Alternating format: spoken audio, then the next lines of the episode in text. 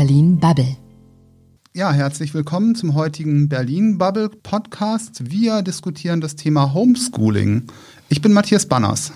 Einen wunderschönen guten Tag, Alice Greschko hier und ich freue mich sehr, dass wir heute einen besonderen Gast noch in unserer Runde haben. Hi. Ich bin Philipp, zwölf Jahre alt und gehe in die siebte Klasse in Berlin. Herzlich willkommen, Philipp. Ja, ein Blick aus der Praxis, das kann nicht schaden. Letztendlich wird uns das Thema Homeschooling auch noch weiter begleiten, auch noch zumindest bis Mitte Februar und womöglich auch noch darüber hinaus. Und es ist ja auch seit ähm, dem März letzten Jahres, seit dem ersten Lockdown ein ein Problem und wir können auch ein Stück weit sehen, was sich in der Zwischenzeit getan hat, was sich verändert hat, äh, wie die Länder darauf reagiert haben und ob es auch mittlerweile Lösungen gibt. Ähm, deswegen, Philipp, vielleicht mal ähm, als Einstiegsfrage für, für dich. Du erlebst das mit dem Homeoffice jetzt ja auch schon fast ein Dreivierteljahr mit Unterbrechungen. Wie ist irgendwie halt da bislang deine Einschätzung? Ähm, ist das besser geworden von der Schule? Hat sich da irgendwie halt was getan? Ja, also ich war erst noch auf der Grundschule und da hatten wir die letzte Zeit Homeschooling, wo Corona so kam und da war aber nicht so viel über PC, da haben wir die Aufgaben bekommen am letzten Schultag und dann haben wir die alle über Papier gemacht und jetzt kam also der zweite Lockdown, da hatten wir dann nur über Computer, also es war jetzt quasi das erste Mal, dass ich so über die Medien über Computer Homeschooling hatte, das heißt, da kann ich es noch nicht so einschätzen, aber ich denke mal, es war ganz gut, also bei mir hat eigentlich alles geklappt. Also du warst jetzt vorher auf einer anderen Schule und bist halt genau. mitten in der Pandemie auf eine neue Klasse gekommen. Ja, genau. Auf eine neue Schule. Erzähl mal, wie ist das denn äh, gelaufen, dieser Übergang? Weil ich erinnere mich, als ich Schülerin war, neue Leute kennenlernen, neue Klasse. Jetzt, wie ist das in der Pandemie für dich gewesen? Also ich war, glaube ich, so ein paar Monate dann auf der neuen Schule und da habe ich auch alle kennengelernt, neue Freunde gefunden, alles gut. Und dann kam jetzt wieder der zweite Lockdown und da sind wir jetzt alle zu Hause. Also das war eigentlich noch mit so neue Leute finden und so ging das noch. Ist es denn jetzt auch möglich, noch deine Freunde, Freundinnen und Freunde nebenbei zu treffen und auch gemeinsam Dinge zu erarbeiten? Also Gruppenarbeit, funktioniert das auch digital? Ähm, Gruppenarbeit funktioniert bei uns auch digital. Ich habe jetzt auch ein paar getroffen über die Zeit jetzt so in den letzten Wochen. Immer nur einzeln natürlich. Ähm, Gruppenarbeit geht eigentlich auch ganz gut über unsere Schulwebseite da.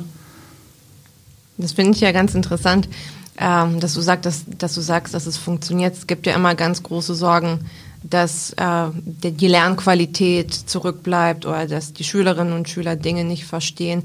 Wie war das denn bei dir, als du die Klasse abschließen musstest im Sommer? Hast du da gemerkt, dass manche Schülerinnen, Freunde von dir, Schüler Probleme hatten mitzukommen mit den letzten Klausuren? Wie war das bei dir so? Also die, die entscheidenden Noten quasi zum Abschluss der Grundschule sind ja fünfte Klasse erstes Halbjahr und die fünfte Klasse zweites Halbjahr und sechste Klasse erstes. Und wir waren quasi da zu Hause, wo es eigentlich gar nicht mehr entscheidend war. Und wir haben dann auch wirklich gar keine Noten mehr bekommen. Also es gab dann auch nicht, ich kann mich gar nicht mehr an Zeugnisse letzt erinnern. Oder die wurden dann aus den zwei, drei Noten geschrieben, die wir da hatten.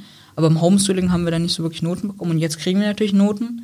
Und es ist natürlich schwerer, sich zu motivieren, da aufzustehen, um, ja, man kann ja ausschlafen dann sagen, ja, jetzt muss ich das machen. In der Schule ist es dann einfach. Du bist dann da mit deinen Freunden, machst es dann einfach, sitzt da im Unterricht. Und zu Hause ist es natürlich schwerer, sich zu motivieren. Beschreib mal, wie läuft denn so ein klassischer Homeschooling-Tag bei dir? Also ich habe jeden Tag eine Konferenz eigentlich, egal in welchem Fach. Dann kommen Aufgaben immer so am Anfang der Woche. Manche Lehrer wollen, dass man es direkt macht an dem Tag, wo sie kommen. Aber die meisten geben eine Woche Zeit und dann kann man sich das selber einteilen. Manche finden es vielleicht gut, manche sagen das blöd und so. Ich sage das ganz gut, dass ich mir das selber einteilen kann. Ich kann zum Beispiel sagen, heute habe ich, hab ich Deutsch jetzt gehabt und mache jetzt noch Physik und ja, Manche sind es gut, manche sind es schlecht. Gibt es denn da gravierende Unterschiede zwischen den unterschiedlichen Lehrern und unterschiedlichen Fächern? Also gibt es Lehrer, die es besonders gut machen? Und was machen die dann besonders gut? Ja, das, äh, manche Lehrer kennen sich gut aus mit der Technik, manche ja nicht so. Und ähm, die, die sich vielleicht gut auskennen, setzen dann mehr Videokonferenzen an, als die, die ja noch nicht so viel Ahnung haben, zum Beispiel in Sport, haben wir auch relativ viel. Also wir haben eigentlich überall sehr viel ähm, Videokonferenzen. Alle Lehrer bei uns kennen sich da sehr gut aus. Und ja, wie sieht so Sportunterricht aus? Also Sportunterricht können wir natürlich jetzt nicht machen über FaceTime und so. Ich habe davon von anderen Freunden gehört, dass sie da so wirklich so Übungen machen und so mit anderen. Aber bei mir ist nicht so. Wir haben jetzt ein paar Aufgaben bekommen. Wir sollen jetzt eine Choreografie lernen und Jonglieren sollen wir äh, lernen. Und dann haben wir halt da einmal so eine Konferenz mit der Sportlehrerin, wie dann so die Aufgaben laufen. Und sie zeigt uns dann so die YouTube-Links zu, der Kon äh, zu, dem, zu der Choreografie. Also mich würde interessieren, was dir momentan vielleicht am ehesten fehlt oder was wünschst du dir aktuell, wie das Homeschooling besser laufen könnte? Ja, natürlich fehlen tun die Freunde und vielleicht auch der Unterricht, weil übers Homeschooling siehst du dann auch nicht Lehrer. Ja, manche Lehrer mag man auch, manche ja nicht so. Da freut man sich dann, bei manchen sagt man blöd, dass sie nicht da sind. Ja, also, ja, das, ja die Freunde fehlen eigentlich. Habt ihr irgendwie sonst ähm, Räume bekommen, irgendwelche Konferenzräume nur zum Austauschen oder irgendwelche Tools, wo man sich in kleinen Gruppen treffen kann? Es gibt ja eigentlich genug digitale Möglichkeiten, wo man in kleinen Gruppen äh, auch Spiele machen kann, Quiz machen kann oder einfach nur miteinander schnacken kann. Yeah. Habt ihr dafür von der Schule organisiert die Möglichkeit bekommen? Ja, ja, also schon vor Corona wurden wir in zwei Gruppen eingeteilt, weil unser Lehrer Risikogruppe war und das sind jetzt auch bei den Konferenzen die Gruppen. Manche haben wir halt in zwei Gruppen geteilt, dann ist erst Gruppe 1, dann Gruppe 2 und manche machen die ganze Klasse zusammen und danach verlassen die Lehrer das quasi und übergeben man einen die Moderatorrolle und dann können da alle drin bleiben und sich nochmal so über private Sachen austauschen. Das heißt, ihr lernt auch ähm, Moderationsskills genau, am ja, Ende. Ja, also dann ist halt so, ja, wer will jetzt noch was sagen und sowas halt. Aber, ja.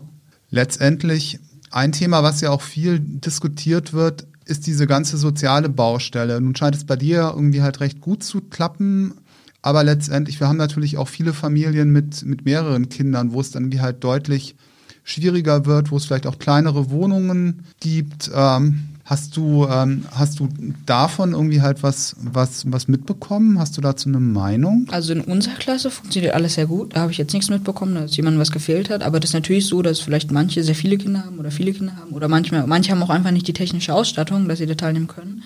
Bei uns funktioniert da alles gut. Ich habe das jetzt noch nicht so miterlebt. Aber ähm, ja, also habe ich jetzt eigentlich nicht so eine Meinung zu. Ich erinnere mich, als ich in deinem Alter war, hatte ich äh, relativ viel Lust, einfach draußen zu sein, um nicht die ganze Zeit mit den Eltern abzuhängen. Weil wenn die Eltern auch noch Homeoffice machen, man kann sich halt irgendwie nicht so viel Freiraum nehmen, äh, wie man es sonst vielleicht haben würde. Wie ist das denn für dich und für deine Freunde, wenn die Eltern auch Homeoffice machen, alle sind quasi immer zu Hause? Ähm, wie erlebst du das? Ja, also meine Konferenzen mache ich dann immer in meinem Zimmer und äh, meine Eltern dann im Wohnzimmer, wenn sie da auf der Arbeit Konferenzen haben.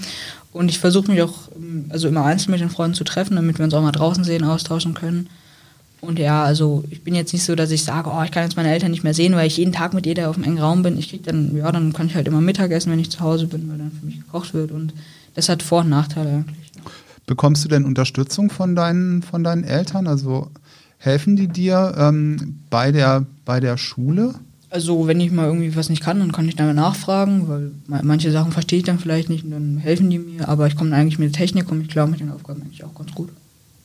Wie ist das denn so geregelt, ähm, Kontakt mit den Lehrern, wenn man da irgendwie eine Nachfrage hat? Ähm, das ist normalerweise halt sehr viel einfacher in der Unterrichtsstunde, mal eben kurz zum Lehrer zu gehen oder den Finger zu heben, dann kommt der Lehrer oder die Lehrerin zu einem selbst. Habt ihr da Möglichkeiten, so ein bisschen dynamischer mit den Lehrern umzugehen? Ja, also wir haben also bei uns hat jeder eine eigene E-Mail-Adresse, auch die Lehrer, und da können wir denen dann schreiben. Und wir haben auch noch intern über unsere Plattform, wo wir die Videokonferenzen machen und die Aufgaben bekommen, haben wir auch noch ein Chatprogramm und da können wir die Lehrer mal anschreiben. Und zum Beispiel, ja, ich verstehe das Musik nicht oder so. Okay. Nutzt ihr da auch, ähm, also nutzt ihr da ich sag mal in Anführungsstrichen, sichere Plattformen, die, die datenschutzgerecht sind? Oder macht ihr das auch über WhatsApp oder ähnliches? Also nee, Lehrer haben wir jetzt nicht über WhatsApp. Also wir haben natürlich einen Klassenchat über WhatsApp und wenn wir da mal was nicht wissen oder könnt ihr mir hier helfen oder so. Ähm, aber über Moodle, also das heißt unsere Plattform, da haben wir eigentlich eigene Namen, eigene Passwörter. Ich bin mir da jetzt nicht über die Sicherheit so sicher, aber ich denke, es wird ganz sicher sein. Ja. Moodle habe ich auch in der Uni benutzt. Das ist, äh, ist für mich halt ein bisschen witzig, weil ich kenne das schon vor zehn Jahren. Da war halt Moodle irgendwie so das Ding, was alle genutzt ja. haben. Und ich hatte gedacht, dass bis dahin, also bis jetzt, als ich da irgendwie was Attraktiveres etabliert war, ich fand immer die Benutzeroberfläche ziemlich ja, also trocken. Bei uns gibt es noch zwei. Also wenn wir auf unsere Schulplattform gehen, also über auf unsere Schule, die Seite, kann man direkt auf Moodle gehen, aber dann kommt dann man immer noch auf eine alte Seite und jetzt ist es ein bisschen geupdatet worden. Ja.